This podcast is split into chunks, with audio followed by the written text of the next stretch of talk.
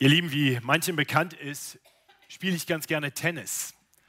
Ein Grund, warum ich angefangen habe, wieder im Verein Tennis zu spielen, war aber nicht nur, dass ich meiner Liebe dem Tennissport nachgehen wollte, sondern auch, weil ich einfach wieder mehr Kontakt haben wollte mit Nichtchristen.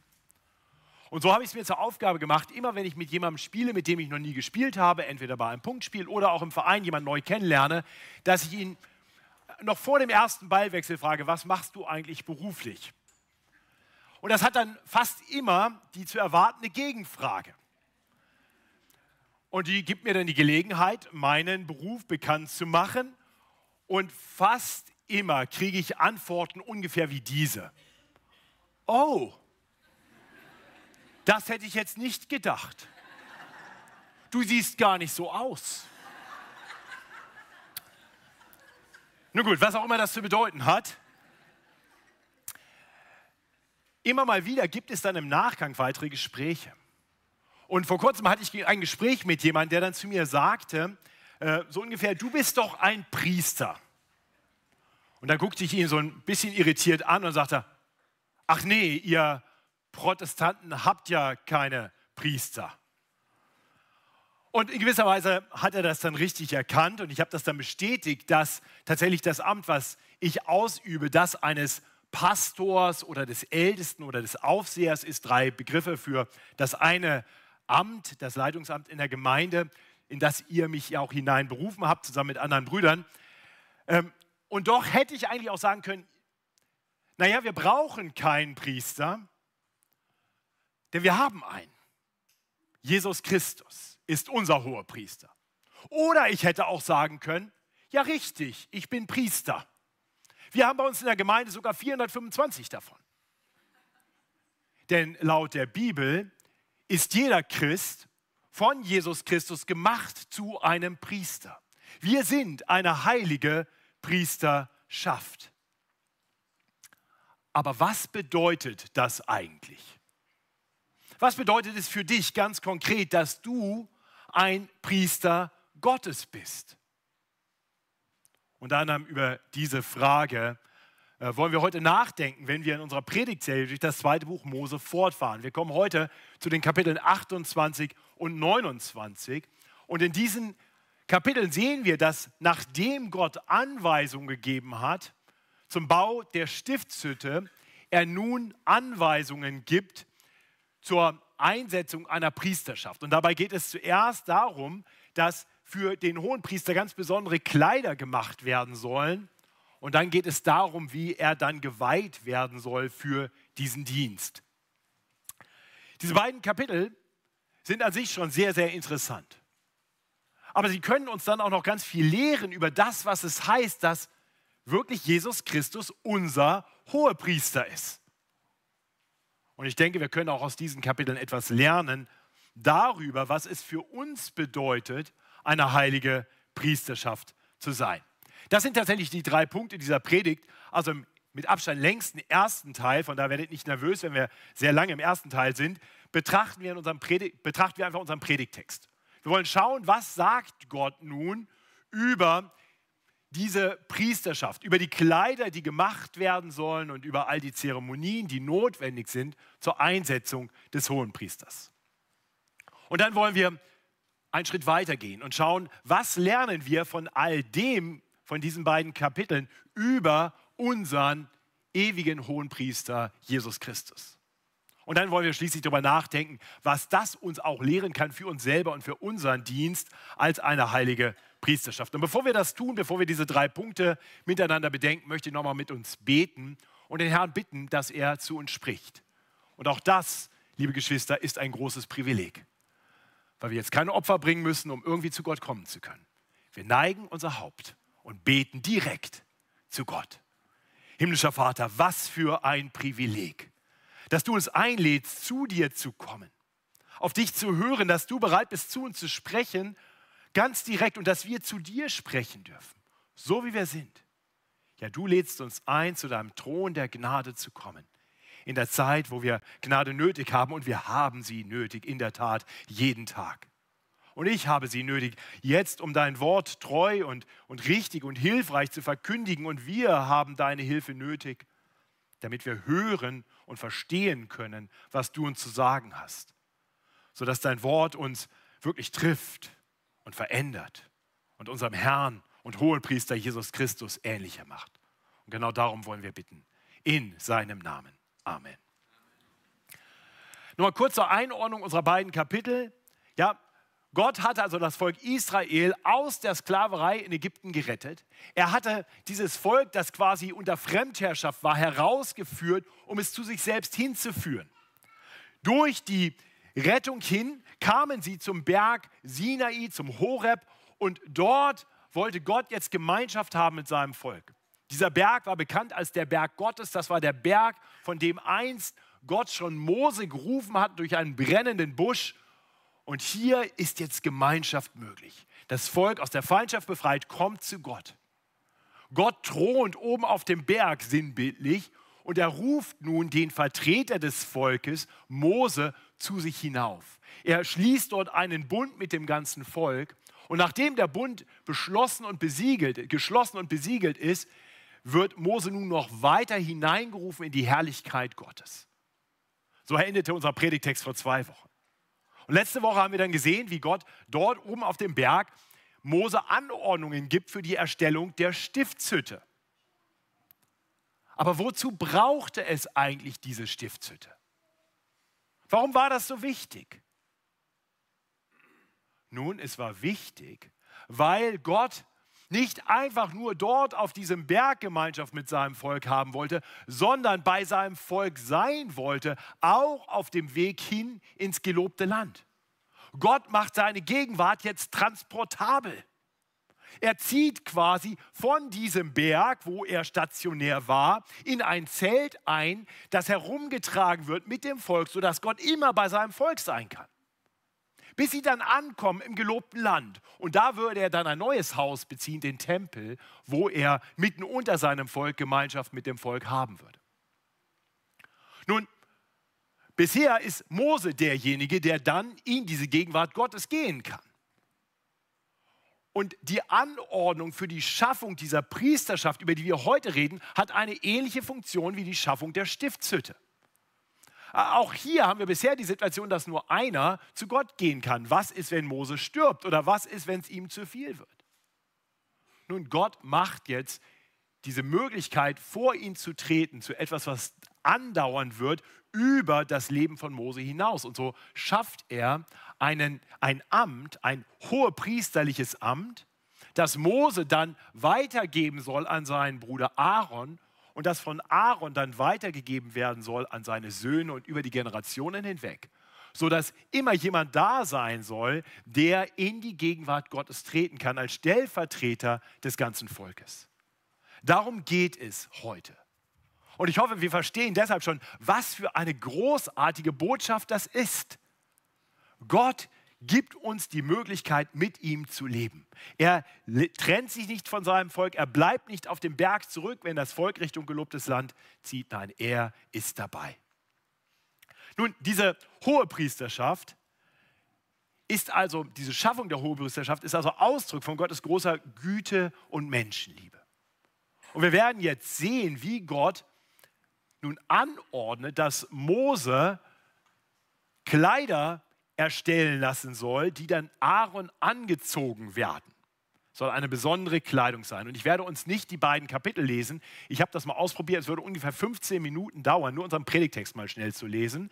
Äh, von daher lesen wir nicht den ganzen Text. Ich lese jeweils die einführenden Verse, die wirklich eine Zusammenfassung sind, was dann äh, weiter ausgeführt wird im Rest des Kapitels. Das heißt, wir lesen für Kapitel 28 nur die Verse 1 bis 5 und dann werde ich auf einige besondere Stellen nochmal einzeln eingehen. 2. Mose, Kapitel 28, die Verse 1 bis 5. Dort spricht Gott der Herr zu Mose. Du sollst Aaron, deinen Bruder und seine Söhne zu dir herantreten lassen aus der Mitte der Israeliten, dass er mein Priester sei. Er und seine Söhne, Nadab, Abihu, Eleazar und Itamar. Und du sollst Aaron, deinen Bruder, heilige Kleider machen, die herrlich und schön seien. Und du sollst reden mit allen, die sich darauf verstehen, die ich mit dem Geist der Weisheit erfüllt habe, dass sie Aaron Kleider machen zu seiner Weihe, dass er mein Priester sei. Dies sind aber die Kleider, die sie machen sollen. Brusttasche, Schurz, Obergewand, gewürgtes Untergewand, Kopfbund und Gürtel. Diese heiligen Kleider sollen sie deinem Bruder Aaron und seinen Söhnen machen, dass er mein Priester sei. Sie sollen Gold, blauen und roten Purpur, Scharlach und feine Leinwand dazu nehmen. Ja, also wir lesen hier, dass heilige Kleider gemacht werden sollen für Aaron und dann in den nächsten Generationen für seine Söhne und die, seine Nachkommen, so dass Aaron, dass der hohe Priester in dieser heiligen Kleidung in die Gegenwart des heiligen Gottes kommen kann. Das ist notwendig, denn, denn so könnte kein Mensch in die Gegenwart Gottes kommen. Ich hoffe, das ist dir bekannt. Ich hoffe, ich trete dir nicht zu sehr auf die Füße, wenn ich dir sage, du bist kein Heiliger. Du magst ein sehr netter Mensch sein und ich freue mich, dass du heute hier bist. Du magst dich ganz gut benehmen, aber keiner von uns ist heilig. Wir wissen das. Ähm, die Gebote Gottes haben uns das deutlich vor Augen geführt, dass es auch nicht nur um irgendwelche Taten geht, nein, es geht tatsächlich schon um unser Denken, unsere Gesinnung, unser Begehren soll schon allein auf Gott ausgerichtet sein, auf nichts, was uns nicht zusteht. Und so sündigen wir unseren Gedanken. Wir haben gesehen, dass unsere Worte den Namen Gottes nicht missbrauchen sollen und dass unsere Worte auch anderen gegenüber immer ehrlich sein sollen, erbauend sein sollen. Und wir merken, wir sündigen mit unseren Worten. Und wir haben gesehen, dass wir tun sollen, was Gott gefällt und dass wir all das lassen sollen, was Gott nicht gefällt. Und wir merken, wir sündigen auch mit unseren Taten. Das heißt, aufgrund unserer Gedanken, unserer Worte, unserer Taten ist sichtbar und deutlich, dass wir nicht heilig sind. Und nicht heilige Menschen, Sünder, können in der Gegenwart der Heiligkeit Gottes nicht bestehen. Sie würden verglühen wie ein Komet, der in die Gegenwart kommt von einer großen, herrlichen, heißen Strahlung eines größeren, herrlichen, heißen Planeten. Wir können vor Gott nicht bestehen. Und deswegen braucht Aaron jetzt heilige Kleider, die herrlich und schön sind, wie es hier heißt. Herrlich und schön, so wie Gott. In den Versen 6 bis 39 lesen wir dann ganz detaillierte Anweisungen zur Erstellung dieser verschiedenen Kleidungsstücke, die da eben schon aufgelistet wurden. Im Nachgang gibt es dann noch einige Verse, in denen auch äh, noch andere Kleidung erstellt werden soll für die Söhne, für die einfachen Priester, quasi den Pool derjenigen, aus denen dann wieder der nächste hohe Priester berufen werden sollte. Äh, gehen wir kurz diese Kleidungsstücke durch. Und wir haben eine Folie dazu, ähm, wo wir einfach mal sehen, so ungefähr hat das ausgesehen. Nur, dass das natürlich nur ein Bild ist und wir keine Ahnung haben, wie es wirklich ausgesehen hat. Äh, es war einfach herrlich und schön. Also bestimmt noch viel herrlicher und schöner als das. Ja, und ich verstehe, Modegeschmäcker ändern sich, aber ihr könnt euch sicher sein, für die Menschen damals war das das Beste, was man sich vorstellen konnte. Das Erste, was dann beschrieben wird in 6, Versen 6 bis 14, ist der Priesterschurz. Sozusagen diese Schürze, die ihr da seht, dieses äh, quergestreifte äh, Ding, was über die Schultern gezogen wurde und dann miteinander hinten verbunden wurde. Ähm, und diese, dieser Priesterschurz, diese Schürze wurde über dem Obergewand getragen und ein ganz wichtiges Detail an diesem Schurz waren oben auf der Schulter zwei Onyxsteine. Das sind Edelsteine, die dort angebracht sind. Und auf diesen Edelsteinen sollte jeweils auf beiden Seiten jeweils sechs Namen geschrieben werden. Nicht irgendwelche Namen, sondern die letztendlich zwölf Namen der zwölf Stämme Israels. Äh, das heißt, im, sinnbildlichen Sinne sollte der hohe Priester also das Volk Israel auf seinen Schultern tragen. Ähm, und und zwar mit folgendem Zweck. Das lesen wir hier ab Vers 12. Und du sollst sie auf die Schulterteile des Schurzes heften, dass es Steine seien zum gnädigen Gedenken an die Israeliten, so dass Aaron ihren Namen auf seinen beiden Schultern trage vor dem Herrn, damit der Herr ihrer gedenke. Dann folgt ab Vers 15, ähm, folgen die Anweisungen zur Erstellung der Brusttasche. Und das ist das, was ihr da in der Mitte seht mit diesen ähm, zwölf, dreimal vier Edelsteinen drauf. Ähm, und diese Brusttasche, die also vorne noch auf dem Schurz angebracht war, ähm, sollte also auch wieder zwölf Edelsteine haben. Jetzt für jeden Stamm, für jeden Sohn äh, Jakobs ein Edelstein. Äh, und wieder eine ganz ähnliche Funktion. Der Hohepriester sollte also auch das ganze Volk Israel nicht nur auf seinen Schultern tragen, sondern auf seinem Herzen tragen. Und da heißt es dann in Vers 29, so soll Aaron die Namen der Söhne Israels in der Brusttasche auf seinem Herzen tragen, wenn er in das Heiligtum geht, zum gnädigen Gedenken vor dem Herrn alle Zeit. Der Hohepriester sollte also bewusst als Stellvertreter für das ganze Volk, für alle zwölf Stämme zu Gott kommen. Er sollte quasi das ganze Volk symbolisch auf seinen Schultern und auf seinem Herzen tragen, mit dem Ziel, dass wenn er so vor Gott tritt, Gott ihn sieht und an das ganze Volk denkt. Und zwar gnädig. Das lesen wir in beiden Punkten zum gnädigen Gedenken. Das nächste, was dann erstellt werden sollte, war das Obergewand. Das Obergewand, klingt ein bisschen verwirrend, ist unter dem Priesterschutz, ist das blaue äh, Gewand. Und ihr seht, unten hat es so, eine, so, eine, äh, so einen Saum. Und äh, das ist wirklich auch der ganz wichtige Aspekt an diesem Saum, sind so kleine, in der Lutherbibel heißt es Schellen oder man könnte sagen kleine Glöckchen angebracht. Fragt man sich, was das soll. Und der Grund dafür wird in Vers 35 beschrieben. Da heißt es, und Aaron soll es anhaben, wenn er dient, dass man seinen Klang höre, wenn er hineingeht ins Heiligtum vor den Herrn und wieder herauskommt. So wird er nicht sterben. Nun, manche äh, Ausleger überlegen, ob diese Glöckchen quasi Gott signalisieren, so im Sinne von einer Türklingel, Ding Dong, hier ist der Hohepriester, äh, bitte nichts tun. Könnte sein, Andererseits weiß Gott alles und ich glaube, Gott braucht keine Klingel, um zu wissen, wer vor der Tür steht. Es könnte auch sein, dass diese Glöckchen, und das glaube ich fast eher, tatsächlich eine Erinnerung für den hohen Priester sind. Oh, es macht kein Geräusch, dann sollte ich lieber nicht reingehen. Weil ohne diese Kleidung kann er nicht vor Gott gehen. Er würde sterben, genau das wird er hier gesagt. So wird er nicht sterben, wenn er das anhat. Äh, tatsächlich wird in Vers 43 äh, nochmal für die ganze Kleidung beschrieben, dass sie gegeben ist, damit sie Aaron anziehen kann, damit er nicht stirbt, wenn er in die Gegenwart Gottes kommt. Ja, also ich hoffe, wir verstehen diese, diese ganzen detaillierten Anordnungen, die wir jetzt gar nicht alle gelesen haben, über die Erstellung von diesen Kleidern die herrlich und schön sein sollen, diesen heiligen Kleidern, die sind gegeben, damit diese, diese Kleidung letztendlich eine ähnliche Funktion hat wie, na, sagen wir mal, ein Raumanzug für einen Astronauten im Weltall. Vielleicht habt ihr schon mal einen, einen, Film gesehen mit Astronauten im Weltall, dann haben die so einen, so einen Raumanzug an, das ist vielleicht für manche näher liegend als, äh, als so ein Priestergewand. Und was passiert, wenn im, im Raumanzug auf einmal ein kleiner Riss ist oder so? Na, dann kommt Panik auf weil alle wissen, ohne diesen Druckausgleich, ohne diesen Raumanzug kann der im Weltall nicht überleben. So funktioniert dieses Priestergewand. Ohne dieses Priestergewand kannst du in der Heiligkeit Gottes nicht bestehen. In der Heiligkeit Gottes musst du heilig sein und deswegen musst du umkleidet sein von Heiligkeit. Dafür sind all diese Kleider gegeben.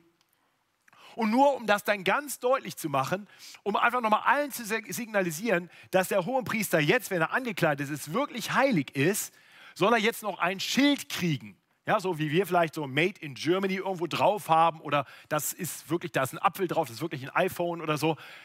So kriegt der ein Stirnblatt dieses Stirnblatt, wie genau das aussieht, wissen wir nicht ganz genau. Hier ist es so ein Ring. Manchmal sieht man, dass es eher so ein, auf anderen Abbildungen, dass es irgendwie so ein höheres goldenes Blatt ist.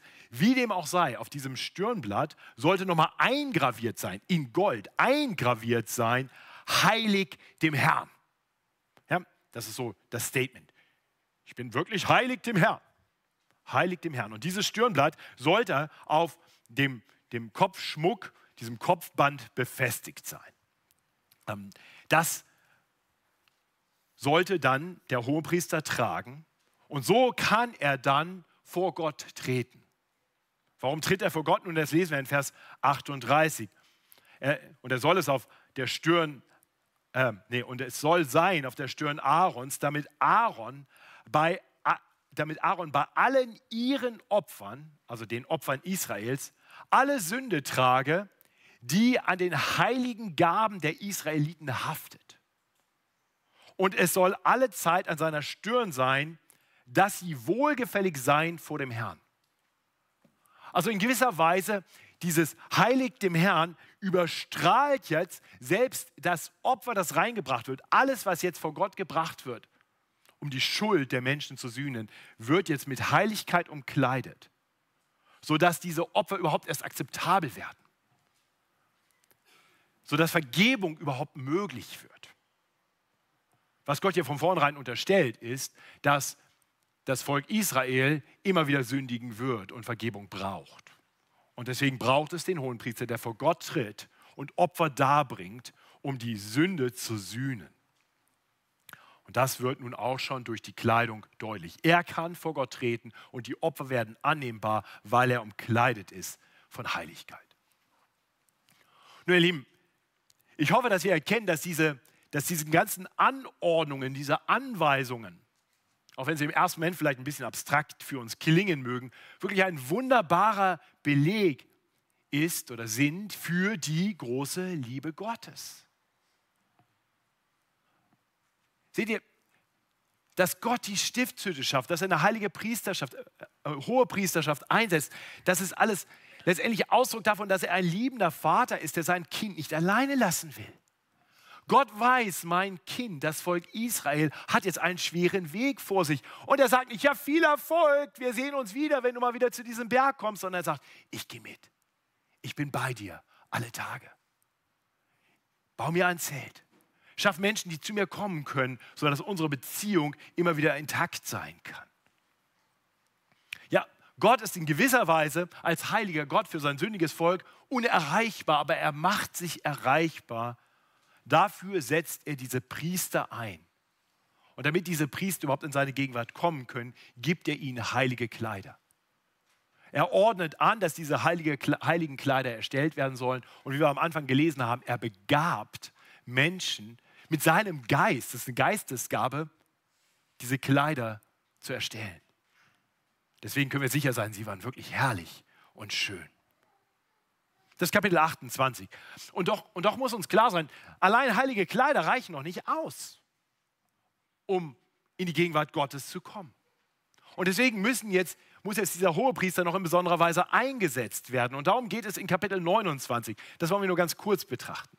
Ich lese uns hier die ersten sieben Verse, die ziemlich gut zusammenfassen, was dann im Rest beschrieben wird. Dies ist, was du mit ihnen tun sollst, dass sie mir zu Priestern geweiht werden. Nimm einen jungen Stier und zwei Widder ohne Fehler, ungesäuertes Brot und ungesäuerte Kuchen mit Öl vermengt und ungesäuerte Fladen mit Öl bestrichen. Aus feinem Weizenmehl sollst du das alles backen. Und du sollst es in einen Korb legen und im Korbe herzubringen, samt dem Stier und den beiden Widdern. Und du sollst Aaron und seine Söhne vor die Tür der Stiftshütte treten lassen und sie mit Wasser waschen. Und die Kleider nehmen und Aaron anziehen, das Untergewand und das Obergewand und den Priesterschurz und die Brusttasche und sollst ihm den Schurz mit der Binde umgürten und den Kopfbund auf sein Haupt setzen und den heiligen Kornreif am Kopfbund befestigen und du sollst das Salböl nehmen und auf sein Haupt gießen und ihn salben. Im Fortgang wird dann in viel Detail beschrieben, was dann alles geschehen soll, wie diese Zeremonie zur Einsetzung des Hohenpriesters aussehen soll. Aber wir sehen hier, zuerst soll also Aaron gewaschen werden. Ja, da braucht erstmal einen Waschgang, damit er überhaupt akzeptabel sein kann. Erstmal reinigen. Und dann die Kleidung die heilige Kleidung und dann noch kostbares Öl ja, über ihn rüber. Ähm, das heißt symbolisch, er muss reingewaschen werden von aller Verschmutzung. Er soll durch das Öl für Gott annehmbar sein, akzeptabel riechen. Und, und erst dann, nachdem das alles geschehen ist, er gewaschen ist, er gesalbt ist, beginnt die Zeremonie mit Opfern, wo viel Blut gebraucht wird und all diese anderen Nahrungsmittel noch mit dazu, damit er dann vor Gott akzeptabel werden kann.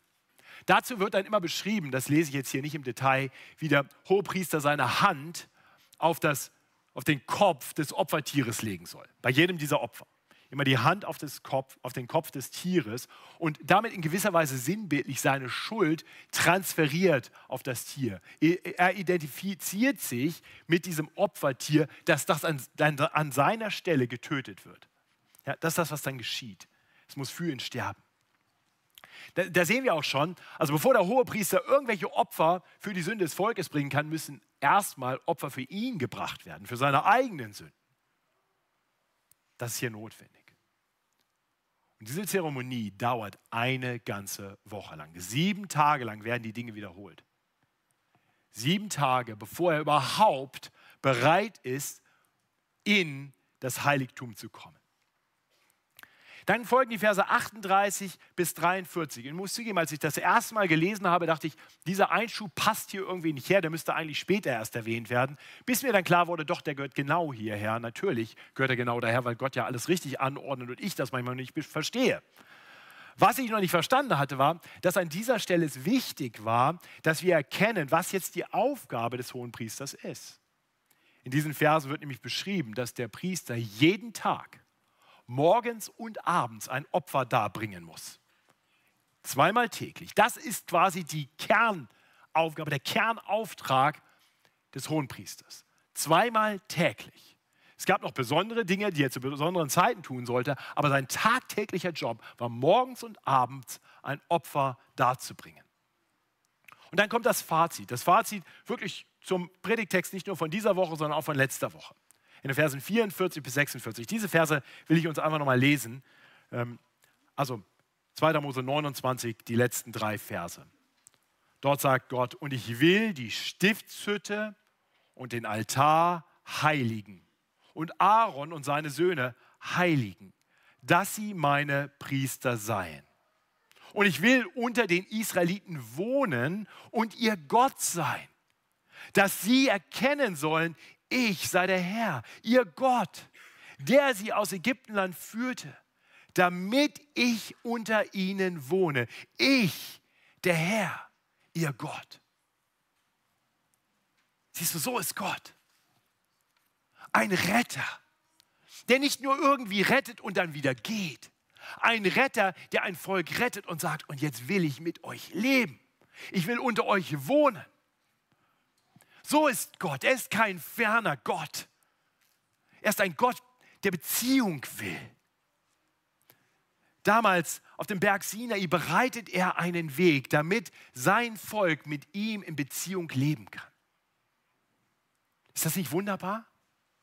Lehrt uns das nicht ganz viel darüber, wie unser Gott ist? Er rettet in Beziehung mit sich selbst hinein. Und doch, so, so, so gnädig es von Gott war, durch die Einsetzung der hohen Priester einen Weg zu schaffen, wie sein Volk durch Opfer bei ihm Vergebung von Schuld finden konnte, so wird hier doch deutlich, dass Menschen auf diesem Weg nie dauerhaft wirklich Frieden und innige Gemeinschaft mit Gott haben können. Das konnte weder der Hohepriester bewirken noch die täglichen Opfer. Die, die herrlichen Kleider.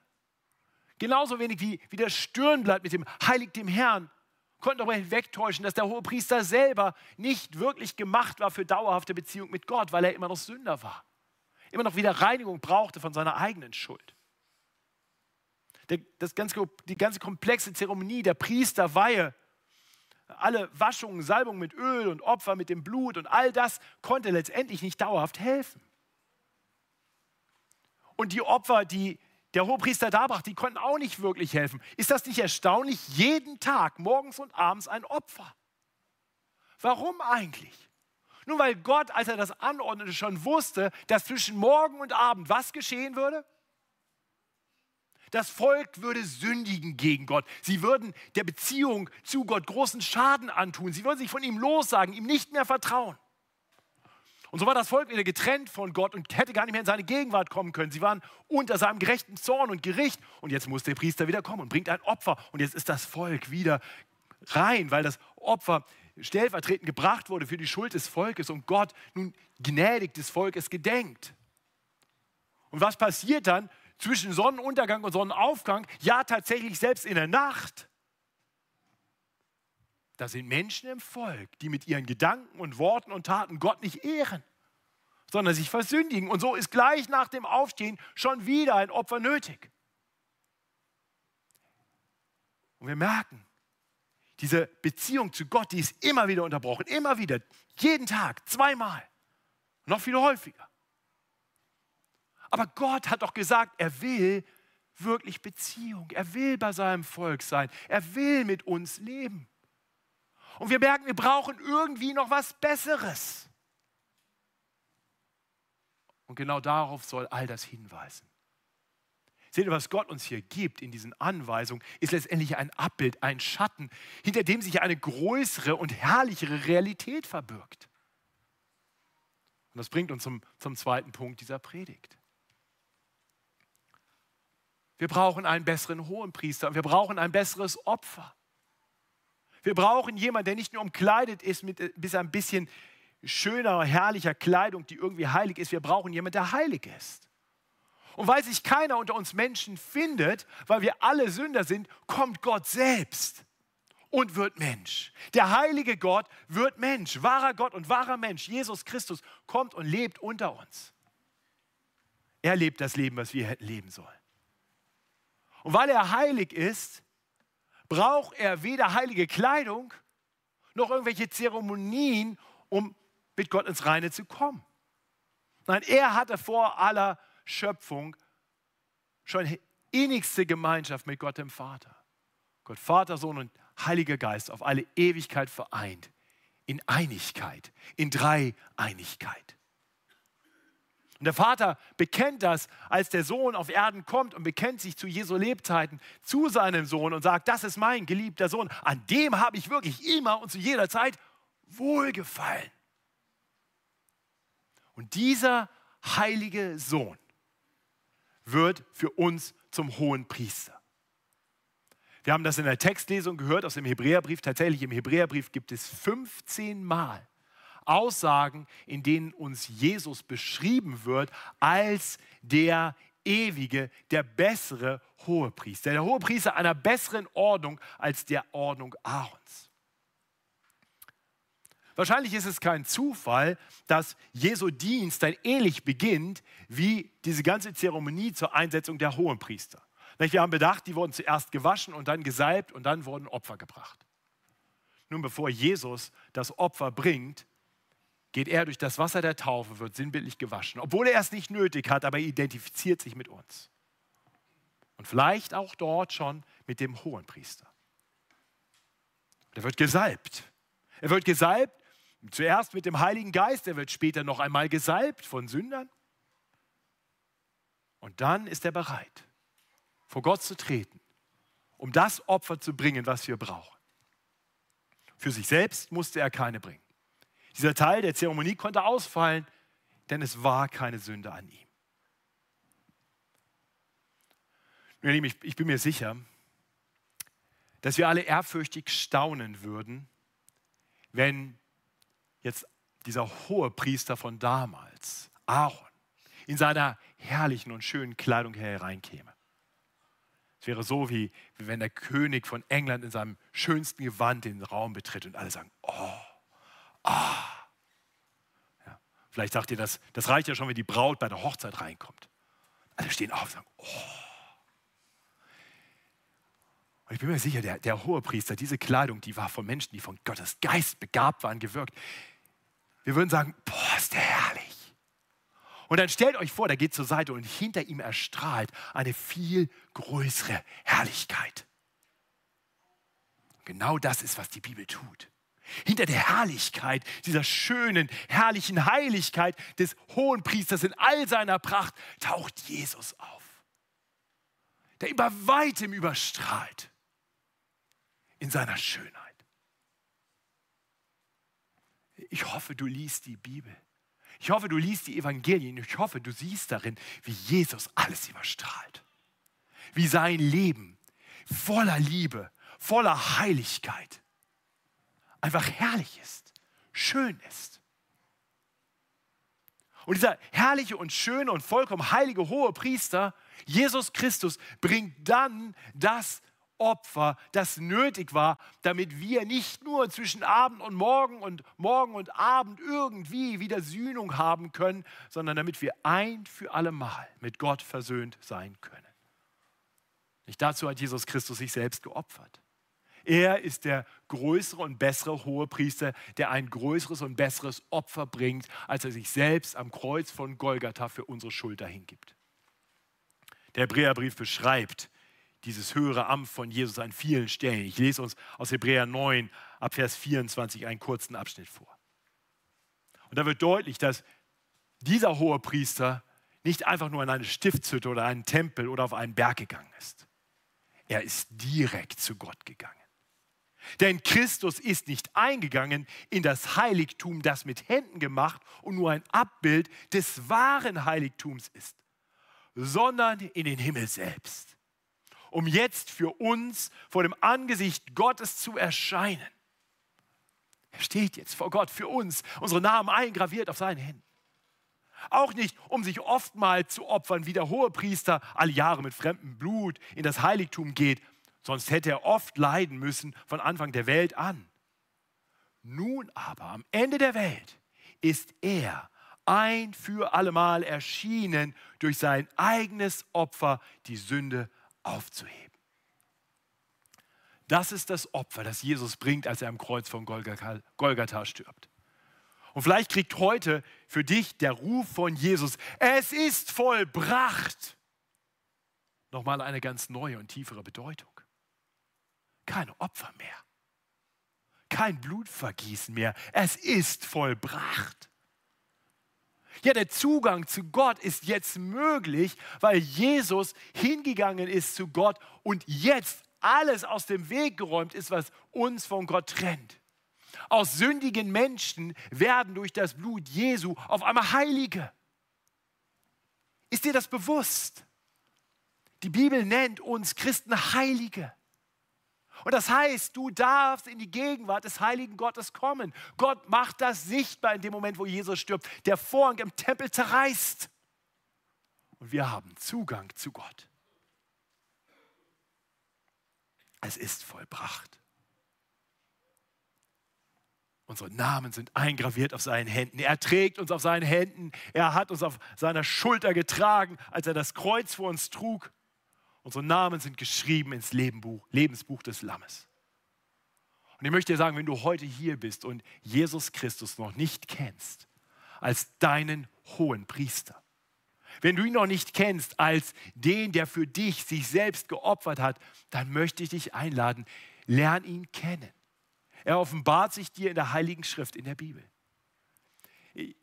möchte dich einladen, komm zum Christian Entdecken Kurs oder komm mit uns ins Gespräch, damit wir helfen können, dir helfen können, dass du in der Schrift siehst, wie herrlich und schön er ist und wie er allein für dich tun kann, was du so dringend brauchst, damit du wieder in Beziehung leben kannst, wieder Frieden haben kannst mit deinem Schöpfer, mit dem Gott, der eines Tages diese Welt richten wird. Und uns Christen, uns wünsche ich, dass wir immer mehr verstehen, was es jetzt heißt, dass Jesus unser Hohepriester ist und dass er uns zusagt, dass wir nun seine heilige Priesterschaft sind. Genau das sagt Jesus uns zu. Das ist der dritte Punkt dieser Predigt, der ganz kurz und knapp sein wird. Die heiligen Kleider der Priester waren herrlich und schön. Aber was für Kleider hast du? Was für Kleider hängen in deinem Schrank? Wie kannst du vor Gott treten? Und die Bibel sagt uns, dass alle, die auf Christus getauft sind, Christus angezogen haben. Jetzt denk noch mal an diese herrliche, schöne, alles überstrahlende Herrlichkeit Jesu, der hinter dem Schatten des Hohenpriesters erscheint. Und jetzt mach dir klar, diese Herrlichkeit umstrahlt dich. Du hast Christus angezogen. Gott sieht auf dich und er sieht perfekte Heiligkeit. Und so kannst du vor ihn kommen, wie es sonst nur ein Priester konnte. Ja, Jesus Christus sagt, dass er uns zu Priestern gemacht hat. Wir, wir lesen das äh, zum Beispiel im ersten Petrusbrief. wo, wo Petrus sagt, ihr aber seid das auserwählte Geschlecht, die königliche Priesterschaft, das heilige Volk, das Volk des Eigentums, das ihr verkündigen sollt, die Wohltaten dessen, der euch berufen habe, hat, von der Finsternis zu seinem wunderbaren Licht. Ja, vorher schon in 1. Petrus 2, Vers 5 beschreibt Petrus die Christen als eine heilige Priesterschaft dazu berufen zu opfern, geistliche Opfer, die Gott wohlgefällig sind durch Jesus Christus. Lieber Christ, verstehst du, dass das deine Berufung ist? Du bist Priester. Priester unter dem guten hohen Priester Jesus Christus. Priester mit einer Berufung. Du musst keine Tieropfer mehr bringen, sondern wie die Bibel uns sagt, du darfst dich Gott hingeben als ein Opfer, das lebendig, heilig und Gott wohlgefällig ist. Dein Leben soll jetzt das Opfer sein, nicht das Sterben eines Tieres. Du darfst zu ihm kommen, direkt. Wir haben das in der Textlesung gehört. Zu seinem Thron der Gnade sind wir eingeladen zu kommen, um bei ihm Gnade zu finden, wenn wir Hilfe und Gnade nötig haben. Du kannst zu ihm kommen. Mach Gebrauch davon. Es ist gut und richtig, mal zu sagen, Pastor, kannst du mal für mich beten? Aber du brauchst mich nicht. Ich bin nicht dein Priester. Du kannst selbst zu Gott kommen durch Jesus Christus, den hohen Priester. Was für ein Privileg. Du musst nicht vor der Gemeindetür warten bis zur rechten Zeit mit einem geschlachteten Tier und mir das in die Hand drücken, damit ich es dann nehme, mir schicke Klamotten anziehe und vor Gott trete und hoffentlich es irgendwie darbringen kann. Du gehst auf deine Knie und betest. Was für ein Privileg. Und dann darfst du als Priester auch für andere eintreten. Das ist jetzt dein Privileg. Für andere Menschen. So wie der Hohepriester damals durch die beschrifteten Edelsteine andere Menschen vor Gott trug, damit er ihrer gnädig gedenke. So sind wir nun dazu berufen, vor Gott zu treten und einzutreten und zu bitten und zu beten für Menschen, die Gott noch nicht kennen und Gott zu bitten, dass er doch ihrer gnädig gedenke. Und dann, nachdem wir als Priester vor Gott getreten sind, um mit ihm über die Menschen zu reden, dann ist es unsere Berufung als heilige Priesterschaft, vor die Menschen zu treten, um mit ihnen über Gott zu reden. Das haben wir gerade gelesen. Wir sind berufen worden als heilige Priesterschaft, dass wir verkündigen sollen die Wohltaten dessen, der uns berufen hat, von der Finsternis zu seinem wunderbaren Licht. Ihr Lieben, ich kann euch sagen, beim Schreiben dieser Predigt habe ich am Anfang gedacht, was soll ich dazu sagen? Priesterklamotten, all diese komischen goldene Schnalle hier und dann ein bisschen was da und ein bisschen das und was soll das? Und ich habe angefangen, das zu lesen und zu studieren. Und ich habe erkannt, es zeigt mir, wie herrlich, wie gut, wie großartig es ist, dass ich einen viel besseren Hohenpriester habe, Jesus Christus, der nicht erst irgendwelche schicken Klamotten braucht, sondern der so, wie er ist, heilig ist und jederzeit zu Gott kommen kann. Mir wurde klar, was für ein Privileg es ist, nicht nur, dass er ein für alle Mal alles weggeräumt hat, was mich von Gott trennt, sondern dass er mir nun ganz persönlich Zugang gibt und ich vor Gott kommen kann und ihn anbeten darf mit meinem ganzen Leben. Und dieses Privileg hast du auch. Und hoffe ich, dass diese Predigt dich ermutigt, von hier weiterzuziehen und Gott anzubeten mit deinem ganzen Leben als ein Opfer, das Gott gegenüber heilig ist und ihm wohlgefällig ist.